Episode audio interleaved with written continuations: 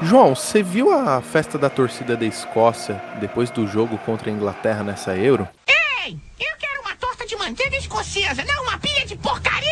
Vi sim, Monta. Teve até um pessoalzinho que passou um pouco do ponto, né? 18 torcedores escoceses foram presos. Não entendi por que toda essa alegria por causa de um mísero 0 a 0 Vocês estão de sacanagem! Vocês não correm!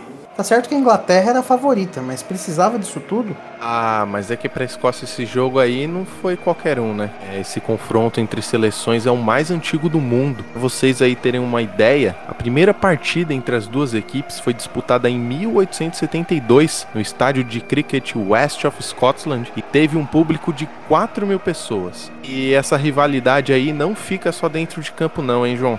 Todo um contexto político envolvido. Bom, isso é verdade, ainda mais agora que movimento separatista está crescendo lá na Escócia. É, e para quem não sabe, a Escócia faz parte do Reino Unido, junto com Inglaterra, Irlanda do Norte e País de Gales. Ao longo da história, escoceses e ingleses já tiveram muitos períodos de paz, mas também se enfrentaram em vários conflitos. Até que no início do século XVIII, a Escócia passava por um momento político e econômico delicado. Em 1707 foi anexada ao governo inglês por meio dos Atos de União. Esses atos basicamente foram um tratado que uniu o país à Inglaterra e Gales, formando assim o Reino Unido da Grã-Bretanha. Desde então, a Escócia é governada pelo governo britânico. Mas para muitos escoceses, o país deveria declarar sua emancipação. Um referendo realizado em 2014, os escoceses até rejeitaram essa proposta de separação. O principal argumento na época foi que eles estavam com medo de perder uma vaguinha ali na União Europeia, mas o tiro acabou saindo pela culatra, porque em 2016 o Brexit foi aprovado e o Reino Unido decidiu deixar a comunidade europeia. Para gravar a situação,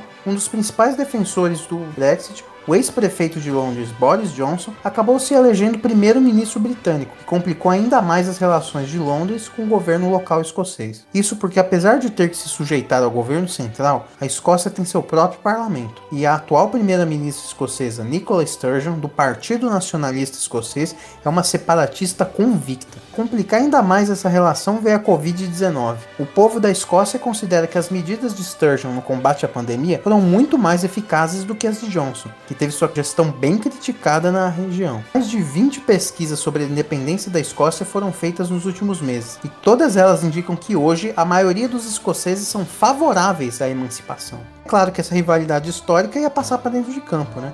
Mas, João, você sabe que esse lance de conflitos políticos que influenciam na torcida não é exclusivo entre Inglaterra e Escócia, né? Sem dúvida, né? Ainda mais quando a gente fala de Europa, que já foi palco de tanta guerra. É, é verdade. Inclusive, uma das grandes polêmicas dessa Euro foi aquela confusão envolvendo o atacante Arnautovic, da Áustria. É, para quem não sabe, ele foi suspenso pela UEFA após comemorar um gol contra a Macedônia com um gesto racista. Sinal feito pelo atleta é associado historicamente a super supremacistas brancos e foi direcionado ao lateral macedônio Alioski, que é de origem albanesa. Além disso, o atacante supostamente disse ao adversário algo parecido com: Estou transando com sua mãe albanesa.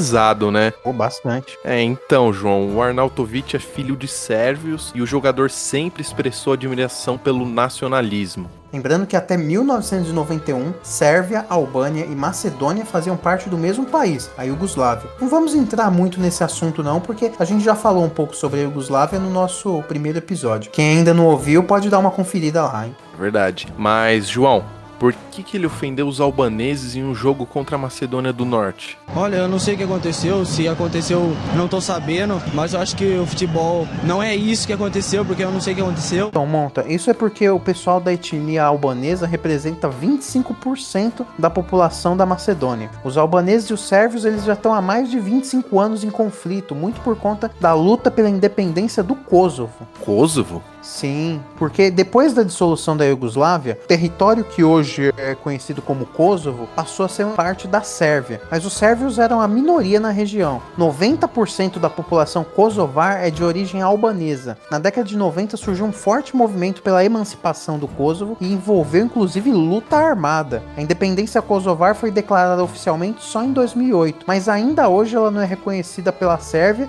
e por vários outros países. Enfim, já deu para entender que tem muita treta nessa região, né? É, então vamos lá para a moral da história depois dessa confusão toda, João. O caso Arnautovic, o jogador pediu desculpas pelo ocorrido, o mínimo que deveria ter sido feito. Ele negou ter sido racista e ainda afirmou que respeita a diversidade. Mesmo assim, isso não adiantou de nada, porque o atleta levou uma suspensão de um jogo pela UEFA e a situação pegou muito mal.